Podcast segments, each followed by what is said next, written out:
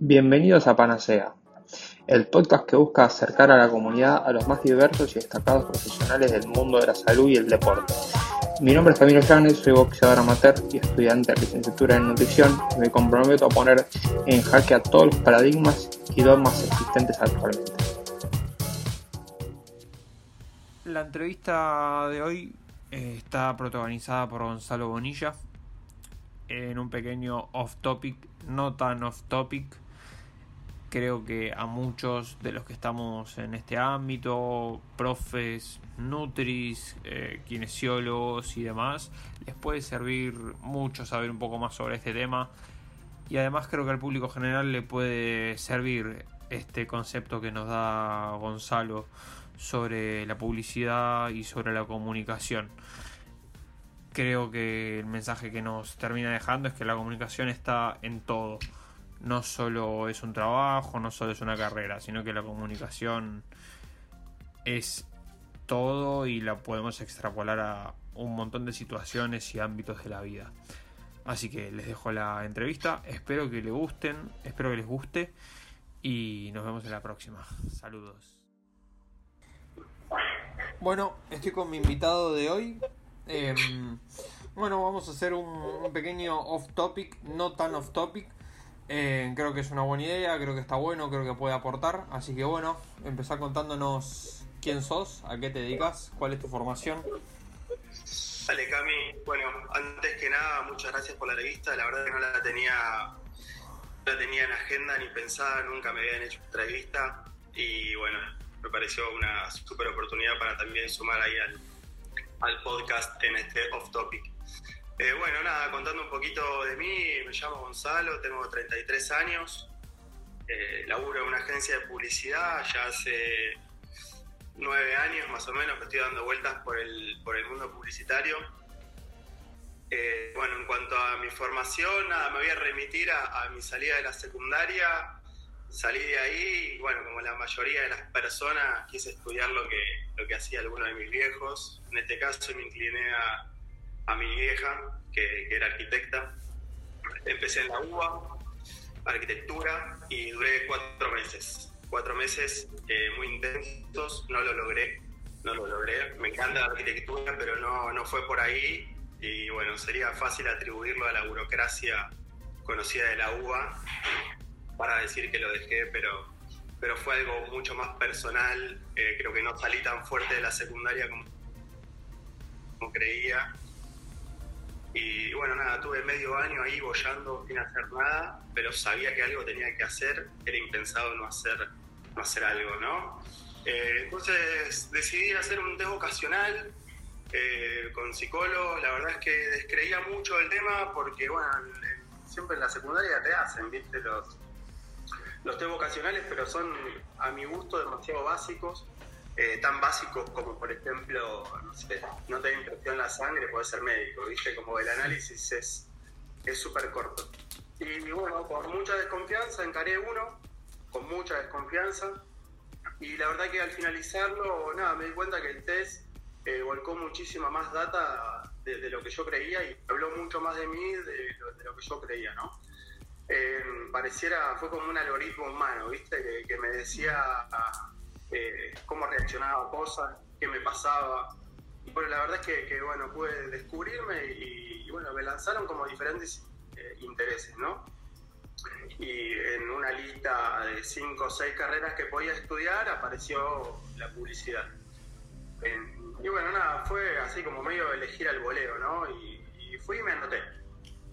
Me anoté y, estudié en, la UCES, eh, la carrera de publicidad se estudia en, es una carrera que estudia en universidades privadas. En la UBA podría haber sido comunicación social, pero no, no está tan orientada a lo que es eh, la publicidad. Y bueno, ahí en resumidas cuentas fueron cinco años muy buenos donde aprendí un montón de cosas, creo que un montón de cosas más eh, que solo de publicidad. Pero bueno, también me surgió ahí un altibajo a la mitad de la carrera y le dije a viejo que no, no quería estudiar más, ¿viste? ¿viste? La, típica que nos pasa a todos, que arrancás con ganas y después decís, che, ¿qué estoy haciendo acá? Eh, pero no porque quería dejar eh, la publicidad en sí, sino que me quería orientar más a lo que es eh, la creatividad. Sí, en publicidad puedes trabajar, no sé, en medios, en estrategia, puedes trabajar en cuentas. Eh, y bueno, a mí me interesaba más la, parte creativa. Y, bueno, como por ahí se, dice mucho por ahí, los locos publicitarios, muy lejos de eso, eh, no, no, es tan así, creo que hay que estar bastante con los pies sobre la tierra para, para ser creativo publicitario y tener una sensibilidad y una empatía bastante, bastante grande para poder llegar, ¿no? Porque si no, básicamente no le llegas a nadie. Eh, bueno, entonces me acerqué a mi viejo, le dije que no quería estudiar más y fue un rotundo no.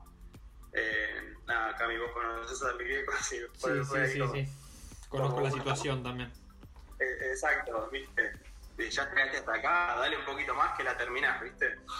Eh, y bueno, me metí en una escuela de creativos que se llamaba Underground o se llama Underground, la verdad es que no sé si, si sigue funcionando pero eh, cuando nada, hacía la, carrera y también eh, estudiaba creatividad, iba a la mañana a la facu todos los días y después iba tres veces por semana a la noche a la escuela de creatividad. Eh, así que fue un año donde fui haciendo las dos cosas. y bueno, tuve profes, la verdad, grandes profes, tanto de redacción, de dirección de arte, eh, y más que nada también de, conceptualización, porque la conceptualización es muy importante en lo que es una, una campaña publicitaria, una campaña que, tiene un buen concepto, eh, se, baja, es mucho más clara, digamos, ¿no? Eh, en criollo. así que ahí en la escuela conocí a mi dupla con, que, con quien empecé la carrera, trabajamos ocho años ininterrumpidamente juntos. Y bueno, fuimos dando vueltas por varias agencias de, acá de Argentina. Empezamos en una, sin ganar un mango. Eh, es como bastante reconocido también en lo que es el mundo publicitario, que entras a eh, la, frase de servir café. Eh, y, fue así, fue, fue un largo tiempo de, de laburar sin, sin ganar un mango. Pero bueno, para ir creciendo, tanto económicamente como profesionalmente, te tenés que ir moviendo y nos fuimos moviendo de una agencia a otra, de otra agencia a otra, de otra agencia a otra, y bueno, caímos en, una, donde laburamos como equipo creativo dos años, y después de dos años eh, nos dieron la dirección creativa, como que dimos un saltito y empezamos a manejar la creatividad de la agencia. La verdad que estuvo, estuvo buenísimo. Y hace poquito, ahora un mes y medio, nada, los, los intereses con, con, mi, con mi dupla fueron cambiaron, no estábamos, no íbamos los dos para el mismo lado y bueno, yo decidí irme, así que fue como una, una especie de separación de, mi equipo. Y, bueno, ahora estoy laburando en otra agencia, por suerte haciendo equipo con un amigo de toda la vida. así que nada, esto es como muy reciente y es hace muy poco obviamente que estamos laburando juntos, así que estamos como en una etapa de, conocimiento laboral, pero al, haber tanta confianza fluye, fluye muy sanamente el, el día a día y bueno, aparte hay uno de los de, mi jefe, un director creativo con el cual ya había laburado, así que se va haciendo súper ameno, es un laburo muy muy intenso, de muchas horas, de mucho tiempo, mucho desgaste, eh, pero bueno, cuando, cuando sale el producto final hay una satisfacción ahí al final de, del camino. Así que bueno, en resumidas cuentas, eh, ah, fueron nueve años en, en, cinco minutos, más o menos así fue. Gonzi, mm, ¿qué, aprendiste en la facultad? ¿Qué es lo que más te sirvió? Eh, mira, te digo la verdad, creo que lo más me dio la facultad es justamente saber para dónde quería ir y qué es lo que quería hacer dentro del ámbito publicitario. Eh, y bien me dio más los no que, que, el sí, me, me marcó un camino y dije, che, yo quiero ir por este lado eh, y después aprendí, no sé, viste, que tenías materias muy, muy amplias, más allá de que tenías la, materia de eh, creatividad, la materia de redacción, estrategia, planning, que estaban, pero la verdad es que estaban dadas como muy, muy, muy cortas. Después, obviamente, eh, la experiencia y uno va aprendiendo muchísimo más cuando, cuando empieza a laburar y le pasa a todo el mundo, ¿no? pero aprendí, no sé, de economía, de filosofía, creo que filosofía fue una de las materias que más me gustó y, la que más mejor me fue. De hecho, el, el primer parcial, la materia publicidad 1, me saqué un 2. Y dije, la puta madre, ¿qué estoy haciendo? No puede ser que no me salga una. Eh, pero nada, aprendí eso, que básicamente me dio qué es lo que quería, qué es lo que quería hacer, me dio una disciplina, me dio un horario, a mí me vino muy bien el horario y, y que sea algo ordenado. Eh, así que nada, me dio eso, me dio compañeros de, de- que todavía sigo viendo. Eh, nada, eh, estudiar es es súper importante, es enriquecedor en todos los aspectos. ¿Qué es la publicidad, Gonzi? Bueno, qué pregunta amplia, pero nada, qué sé yo, me podría poner bastante teórico, sería por ahí ma- mala publicidad si se quiere para el podcast. Tal vez podemos, podemos empezar a hablar, si querés, de por ahí de algo más, más global que, que, que Claro, el marketing. claro que sí. La, pu- la publicidad es una herramienta dentro, de, dentro del marketing. A mí particularmente me, me gusta hablar más de comunicación que de marketing y publicidad. Entonces, ¿qué es la comunicación? Ah, genio. Eh, bueno, eh, vamos a, a ir eh, desglosando, si se quiere, este, esta- estas definiciones, si querés, de marketing, publicidad, hasta llegar a, a lo que es la comunicación, ¿no? Nada, básicamente es, llegar, llegar a un otro y no hace falta hablar de, publicidad para, para ser un genio en la materia. O sea, todo el mundo se comunica, todo el mundo llega con algo y, creo que, que todo comunica, ¿no? La comunicación es una cosa muy general, desde lo que te pones, desde eh, hablando en el idioma de todos los días, si likeas una foto, si la compartís, eh, si sos de esos pibes que se levantan temprano, hoy creo que, todos los actos de, las personas están comunicando. Eh, entonces, eh, si querés, ahí sí, por ahí me pongo un poco más teórico para, para llegar a lo Sí, que es claro. publicidad. Eh, y cuando se empieza, digamos, a abrirse un libro de marketing en, en la facultad, siempre aparecen unas cuatro famosas P que nos van, nos van contando un poco de lo que es la disciplina, ¿verdad? Aparece una primera P, que es la P de producto, donde básicamente vamos a estar estudiando ¿no? qué, qué tipo de, de producto se ajusta a una necesidad y a un deseo de un posible consumidor. Vamos a tener una P que es eh, un punto de venta, porque básicamente de nada sirve tener un producto que no sabemos en dónde, cómo lo vamos a vender. Eh, es clave tener un, un lugar de donde se va a estar eh, despidiendo nuestro producto, ya sea, no sea un restaurante, un showroom, lo que sea. Eh, después otra que analiza el marketing es el precio, porque básicamente es un elemento fundamental que ubica a dónde quiere estar cada marca. Eh, digo, nos pasa todos los días que vemos productos que son exactamente iguales pero que tienen precios diferentes y son productos que se perciben de manera diferente. Muchas veces uno dice, che, prefiero pagar un poco más porque me da más confianza, pero no significa que sea mejor el producto. Eh, pero claramente te ubica en un lugar, digamos, nosotros armamos una marca, pero los, el, sé, vamos a vender buzos y los buzos los ponemos a 10 lucas y te está hablando de la marca, te está hablando de un consumidor, te está hablando muchísimo más. Entonces volvemos a lo primero, que son todas cosas que, que comunican. Y después llegamos a una última P, que es la P de promoción, ¿no? que acá es donde entra la publicidad. Y es, eh, bueno, cómo haremos que para que nuestro producto llegue a manos de, de un consumidor. ¿Cómo vamos a hacer que nuestro, cómo nuestra marca se perciba, digamos? Todos los esfuerzos comunicacionales para posicionar una marca. Entonces digamos que la comunicación es una y dentro de la comunicación hay dos herramientas, una es la publicidad y otra es el marketing. Entendí bien. No, no, me parece que, que más- es, es como una, es algo, es algo más general. Ok. Eh, el marketing es como que tiene, abarca muchas más herramientas y el- la publicidad, que aquí es donde entraría la comunicación, es una, es una de ellas. Bien, entonces, ¿qué diferencia tenemos entre publicidad y marketing? Mira, para, creo que la, la, diferencia principal entre marketing y publicidad son el, eh, los objetivos. ¿no?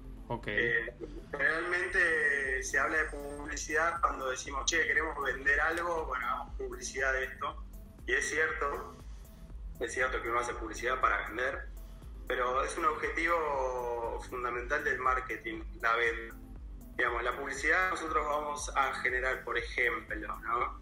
Eh, qué sé yo, eh, vamos a tener un objetivo por ahí de conocimiento de marca, de posicionamiento, eh, de dar a conocer cierto producto, cierta marca. ¿sí? Después es, lógico que, que, la cadena nos lleve a que cuando nosotros publicitemos algo se venda. Pero no radica, digamos, la razón de ser de la publicidad no es, no es la venta. Entiendo. Igual son corrientes y es, es, una opinión personal también. ¿eh? Hay que tomar, okay, okay. Hay que tomar con, con pinzas también. Gonzi, ¿y qué es una famosa campaña de publicidad? Cuando la gente habla de una campaña de publicidad, ¿qué es? ¿A qué se refiere? Ya, una campaña de publicidad la podríamos definir, si se quiere, como, como una, un conjunto de esfuerzos comunicacionales para lograr un objetivo. Entiendo. Sí, vamos, digo, qué sé yo, tenemos un celular. Bueno, ¿cómo, ¿de dónde vamos a estar comunicándolo? ¿no? Vamos a hacer, no sé, una una pieza de radio, vamos a hacer una tele, vamos a tener redes sociales, vamos a hacer una acción en la calle, eh, lo que sea. Hoy en día le podés dar celulares a un influencer y, todo eso engloba una, una campaña publicitaria, ¿no? Donde hay una estrategia, donde hay objetivos y bueno, y un montón de cosas más. ¿Cuáles son esas estrategias? Eh, mira, te podría decir que hay cantidad de estrategias como de brief. Los briefs son órdenes, órdenes de trabajo, ¿no? Te llega una orden, che, tenemos que hacer un nuevo lanzamiento de una nueva tele. Y así como hay tanta, digamos, una cantidad sin, sin fin de estrategias, hay, digamos, hay tantas estrategias como, como targets. Y cada, cada marca tiene una diferente estrategia tal vez se terminan pisando en, en, el objetivo final, pero bueno, nada, como, como hablamos al principio, cada estrategia va persiguiendo un posicionamiento de marca, de marca diferente. Entonces, decime, decime, seguí, seguí, seguí. No, no, eh, digo, qué sé yo, no, no se las define por ahí como una estrategia de fútbol, 4-4-2, 4-3-1-2, sí, sí, sí. Ni, ni, todos defendiendo, ni todos a la, a la carga barraca, ¿viste? Es como, eh, digamos, dentro de una estrategia hay, hay un montón de cosas eh, que se van planteando, ¿no? Desde cómo vamos a encarar eh, la comunicación, qué relación tenemos con el cliente, eh, cómo va a ser la metodología de trabajo, el diagnóstico que, hacemos de la situación. Eh, después hay una parte también que, que, tiene que ver mucho con la investigación, digamos, qué categoría de productos estoy, estoy vendiendo, el contexto del país, contexto social, hay como una propuesta también de valor de producto, hay un montón de cosas también que entran dentro de lo que es una una estrategia de comunicación. Y para mí lo fundamental dentro de una estrategia de comunicación es determinar la personalidad de marca y, el tono de comunicación. Es, eh, qué sé yo, podemos hablar si querés de, de marcas de, de, de, cerveza. Las ponemos eh, en el centro de, la mesa y básicamente todas venden lo mismo. Son cervezas, alguna más rica, otra más pero, pero digamos, si las, las empezás a diferenciar en su comunicación, qué sé yo, Quilmes, eh, hoy volvió a hablar de, de, Quilmes clásica, de que no tiene conservantes, y, si uno se pone a ver la comunicación de, de, Quilmes, te das cuenta que, por ejemplo, los vasos de los comerciales de Quilmes son, son específicos, que el color de las películas de Quilmes son, son determinadas, que, que, no hay, que, digamos, hay bares específicos que son Quilmes y hay otros que no son Quilmes. Eh, hay un consumidor de Quilmes, digamos, un hipster jamás podría estar en una comunicación de, de Quilmes, pero sí tal vez podría estar, no sé, en una, una comunicación de, qué sé yo, sé, Heineken, hablan diferentes. Eh, qué sé yo, también si seguimos ahí en el mundo, en el mundo de la, de la cerveza, por ejemplo, Corona hoy en día está haciendo mucha, mucha comunicación y, mucha movida medioambiental con las playas. Entonces se posicionan desde otra, desde otro lugar.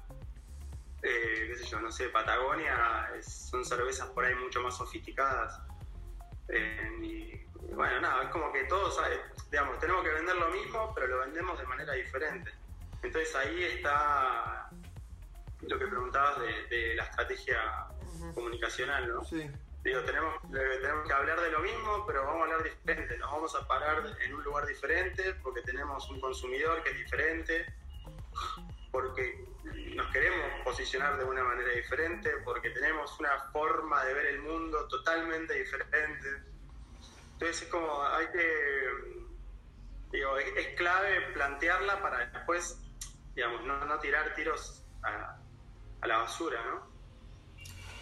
Ahora, si así se manejan las grandes empresas, por lo que entiendo. ¿Y cómo podemos empezar a comunicar eh, nuestro emprendimiento, nuestra pequeña empresa, nuestro proyecto? ¿Cómo es, ¿Cómo es para empezar? ¿Qué nos tenemos que fijar?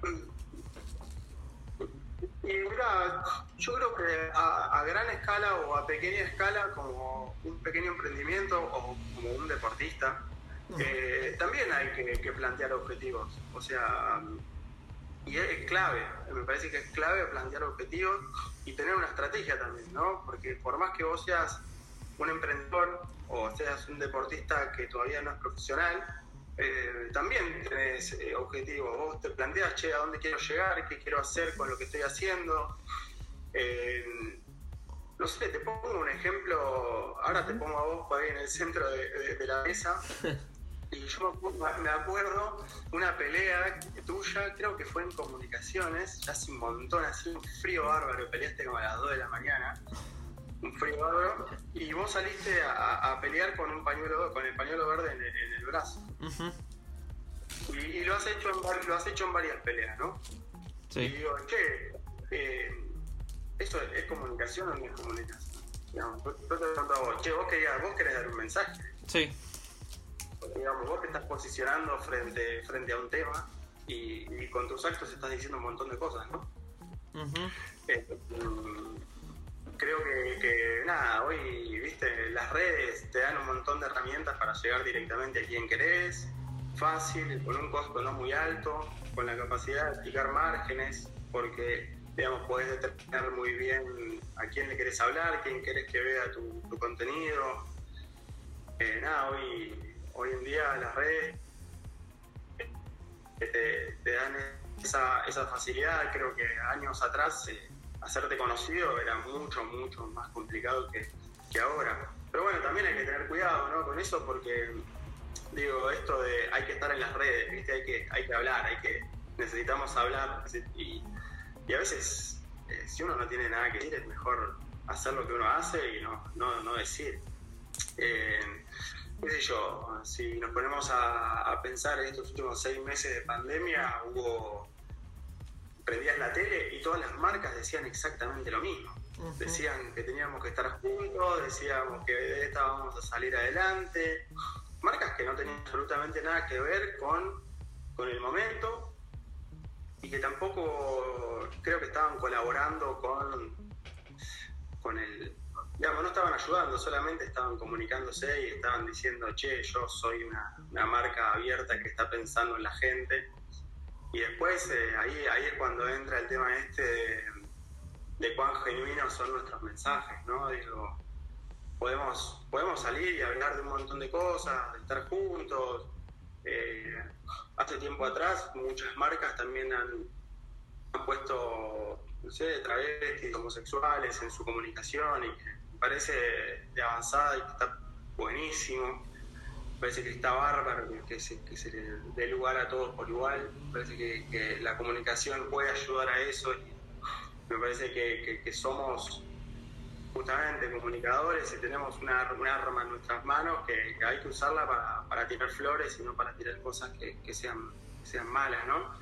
Pero después lo que, lo que decía de, los mensajes genuinos, creo que también hay que ser consecuente con lo que uno dice, porque, por ejemplo, podemos poner a un travesti en un comercial de celulares, pero después, o no sé, creo que por ahí no hay ni un puesto jerárquico de una mujer en, alguna de esas empresas, o eh, no tienen a un travesti laburando eh, de recepcionista, che, sin ningún problema.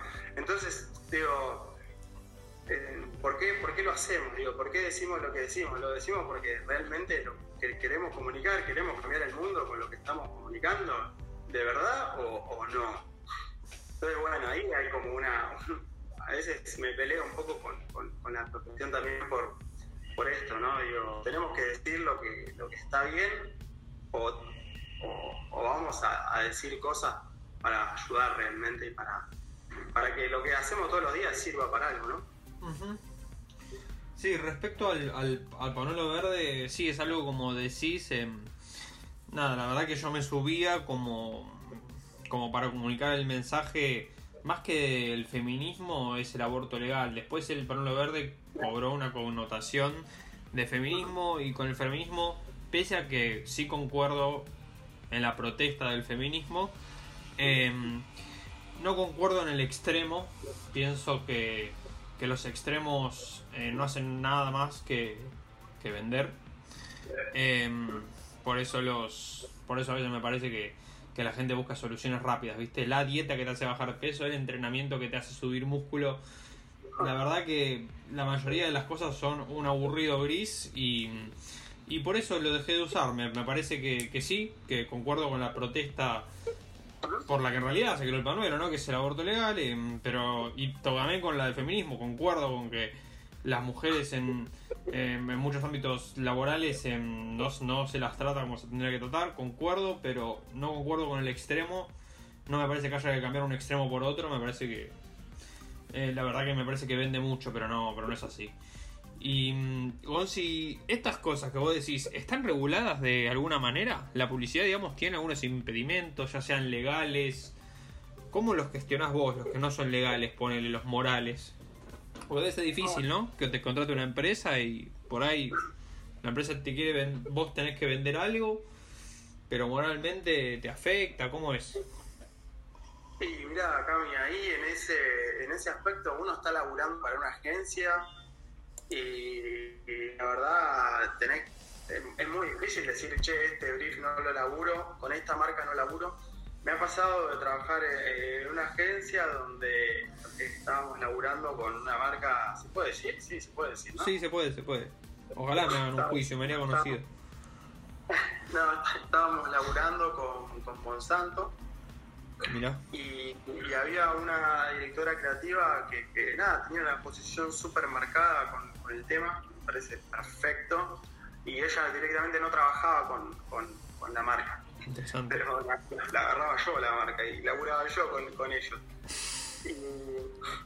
Y, ahí, qué sé yo, es, complicado, es, es muy difícil, porque, digo, entonces lo, hay, creo que lo moral por ahí hay que, hay que tratar de ajustarlo a lo que decía antes, de, que nuestros mensajes sí sean genuinos y que sean, que sean reales, ¿viste? Uno también hace muy buenos comerciales de, cerveza, pero digo, también no hace bien, digo, o la, la Coca-Cola, ¿viste? qué sé yo, sí, son muy lindos los comerciales de Coca-Cola, pero es como lo moral ahí también decir, che, está vendiendo algo que no, no le hace bien al cuerpo. Sí, que, vos fíjate que después, bueno, comunican que, que te da felicidad y se paran desde otro lado, porque no pueden hablar de su producto tampoco, ¿no? es, difícil. Em, pero sí, hay, hay, hay, digamos, como impedimentos legales acá que uno no, no puede decir lo que, lo que quiera. Hay algo como súper conocido que acá en Argentina no se puede hacer publicidad comparativa, digamos. Esto, ah, esto, significa que no podés, eh, no sé, eh, Nike no puede remitirse a, Adidas en una, campaña, por ejemplo. Pero pasó, por, ejemplo, tengo dos casos que me parece interesante ahora con esta pregunta que, ¿qué me haces? Y con el tema de, la lucha con la discriminación racial, Nike hace un tiempo había sacado un tweet súper, súper piola, creo que habían hecho un video también. Y Adidas no, ¿viste? Pero fueron, creo, muchísimo más inteligentes y después ganaron la partida porque Adidas retuiteó el tweet de Nike. Entonces, a que mate, ya está. Digo, o sea, como, ustedes estuvieron muy bien haciendo un video hablando de la discriminación, pero yo retuiteé a mi competidor, ¿viste? Y es como que comunicacionalmente te, te, parás en un lugar y te posicionás, nada, yo estoy allá arriba, no me hizo falta. Imagínate que, que te retuiteo a vos que son mi competidor. Sí, sí, sí, no gastaron plata. No, exactamente. Y después otro hace, hace un rato nomás estaba pagando por, por LinkedIn y estaba viendo un... Creo que lo voy a buscar en este momento. Estaba, bueno, estaba viendo un, un tweet de, de Burger King. creo que hace dos días jugó Nadal, estaban ahí en Roland Garros con un tal M. McDonald. Y se ve que lo acabó a palo, le ganó 6-1, 6-0, 6-3. Y Burger King sacó un, un, tweet, un tweet arrobando a, a Rafa Nadal y diciéndole que seguramente todavía estaba, estaba hambriento, ¿viste? Entonces, eso, eso no, lo podríamos hacer nunca, pero imagínate, Nadal jugó contra un tipo que se llama McDonald, lo paseó todo el partido y Burger King dice, Rafa, todavía tenés hambre. También son, o sea, el community manager de Burger King Francia, nada, la, rompió toda y no gastaron un mango y, tuvo un montón de, de retweets y tuvo como un, alcance orgánico enorme. Y ahí está, me parece, también la inteligencia de, quienes estamos en comunicación. Che, sí. Y a ver, te hago una pregunta, ¿no? Relacionado con esto. El secreto de la comunicación, ¿no? Esto va también para que la gente entienda un poquito, porque a veces veo a la gente que es un poco conocida tiene, tiene muchos en hates, ¿viste? Em, entonces veo, eh, el tema, el, la cuestión es que la gente hable de vos, que hable bien de vos o que hable mal de vos. Ah, yo creo que siempre que hablen de uno está bien, porque estás ahí. Y, después, si ponele, vamos al plano deportivo, ¿no? Y vos decís, che, bueno, obviamente que igual en el plano deportivo uno tiene que, rendir qué sé yo, Mayweather tiene una forma de, de ser, bueno, porque es Mayweather, ¿no? Eh, y, se la puede bancar arriba del ring el loco. Eh, y, hablan de él, y hablan de él porque es un excéntrico, hablan de él porque, porque no, le ganó a nadie, pero también tiene una forma de ser que, es insoportable. Claro, pero hablan de él. Eh, entonces, ¿por qué? Bien, y entonces, a ver, em, para ir cerrando, ¿qué, ¿qué, recomendaciones podrías darle a una persona que quiere empezar a publicitarse? Se me ocurre como profe, se me ocurre como deportista o simplemente como un pequeño negocio. Y vuelvo, por ahí me, pongo reiterativo, pero yo creo que, plantear los objetivos es lo primero que, que un profe, que una marca, que un, un preparador físico, lo que sea, tenés que hacer, digamos, tenés que que plantear, digamos, para qué quiero hacer lo que, lo que voy a hacer. Eh, qué quiero lograr con mi marca o con, o con mis alumnos, qué quiero decir, a quién le quiero vender o a quién quiero llegar. Digo, ¿a quién quiero entrenar? Quiero entrenar a todo el mundo, quiero tener 200.000 eh, pibes que vengan a entrenar conmigo o quiero tener 30 alumnos que les pueda dar un trato personalizado, que los siga, que bueno, me parece que, es clave plantearse qué es lo que, es lo que quiero hacer con, lo que voy a hacer básicamente. Digo, si quiero generar algo más con mi marca o solamente quiero ganar guita. Digo, che, yo quiero tener un gimnasio repleto de pibes que, hagan mal la técnica o prefiero tener eh, los alumnos que yo puedo controlar y, y, que, y que laburen bien y que aprendan y que, que se sientan escuchados, que se sientan eh, cuidado por sobre todas las cosas, porque en el deporte por ahí falta, falta bastante eso también de cuidar a los deportistas. Y es, básicamente lo que hablábamos al inicio, Cami, es plantearte una estrategia. Y después las herramientas, las herramientas están ahí. Digo, hoy las redes te, te permiten llegar y, vas a estar ahí. Aunque para mí igual vuelvo, sé, me pongo arcaico, pero a veces alguien, digo, hay mucho gurú de- del entrenamiento y más en este, estos últimos meses, hay mucho, mucho, mucho gurú que tienen buena publicidad, y que tienen un montón de seguidores y más, y pero no sé si le confío, ¿viste? Entonces a veces prefiero yo, un profe que venga alguien y me diga, che, loco, no sabes qué que me entrena, no sabes cómo me cuida, no sabes que me da para, no sé, me, me cuida las tentaciones, en el sueño, me pregunta cómo estoy. Digo, bueno, hay que, hay que plantear, hay que plantear objetivos. Para mí, para mí eso es, es fundamental. ¿Qué tan importante es la comunicación como profe y como deportista? Y como pequeño emprendedor. Ah, yo creo que es, eh, recontra importante. Eh, pero también más, más importante a veces es, comunicar comunicar bien, digo, ¿qué, quiero decir con, con lo que digo? Ser coherente con los mensajes. eh, vuelvo a repetir la palabra genuina porque hoy la, tengo muy la tengo tatuada en la frente, digamos, de qué, mensaje voy a, voy a estar dando. Eh, también, viste, hay que tener en cuenta que hablar de más y decir más cosas puede también ser peligroso. Así que nada, yo creo que, la comunicación y en todos los aspectos es, es recontra importante eh, y hay que, hay que cuidar esos, esos lazos que vamos generando con la comunicación. Bueno, eh, bueno, nada, como verán, en, nada, Gonza empezó la entrevista diciendo que, que, nada, él es muy humilde, pero nada, como ya se habrán dado cuenta, Gonza es, eh, es un crack en lo que hace, no, ya no hace falta ni que lo diga, creo que él solo eh, se, se, da cuenta de que es un crack en lo que hace. Gonza, última pregunta para cerrar el podcast. Em, ¿A quién te gustaría que entrevistaran en el futuro? Tenés que nominar a alguien, amigo. Bueno, con, los de, de antes te fuiste un poco de pasto, pero bueno. Eh, ¿A quién me gustaría que entrevistes? Puede ser de tu mundo, de otro. Eh, no, me, me voy a meter en, en tu, en tu terreno y en, y en- y en lo que tiene que ver también con el, con el deporte, porque amo el deporte, me encanta. Eh, me gustaría mucho escuchar eh, a algún deportista que, que se está iniciando, ¿viste? Un deportista menor de edad. Un pequeño deportista. Un pequeño deportista, un, pibe que. Pero también para, para poder entender y, Porque ellos vienen con otra cosa, ¿no? Son de otra generación, digo, ¿qué esperan también de.? Porque por ahí un pibe hoy que, juega al fútbol, no sé, lo único. Digamos, si no es Messi, se pega un tiro en la cabeza, ¿viste?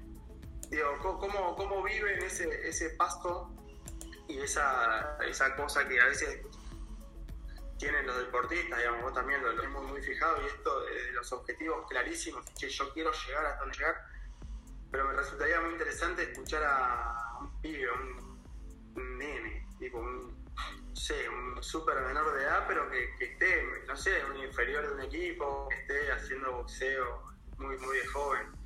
Creo que ahí vamos a tener muchísimas respuestas también de, de lo que estamos viviendo nosotros ahora ya en una etapa por ahí más adulta. Genial, Gonzi. Bueno, Gonzi, muchas gracias. Nada, te Bueno, agradezco mucho tu tiempo. Creo que fue una pedazo de charla. Yo aprendí un montón. Así que nada, espero que los oyentes también se diviertan y que aprendan tanto como aprendí yo. Dale, Cami, muchas gracias por la entrevista, la disfruté un montón y nada, nos estamos viendo en la semana. Dale, Gonzi. Un abrazo.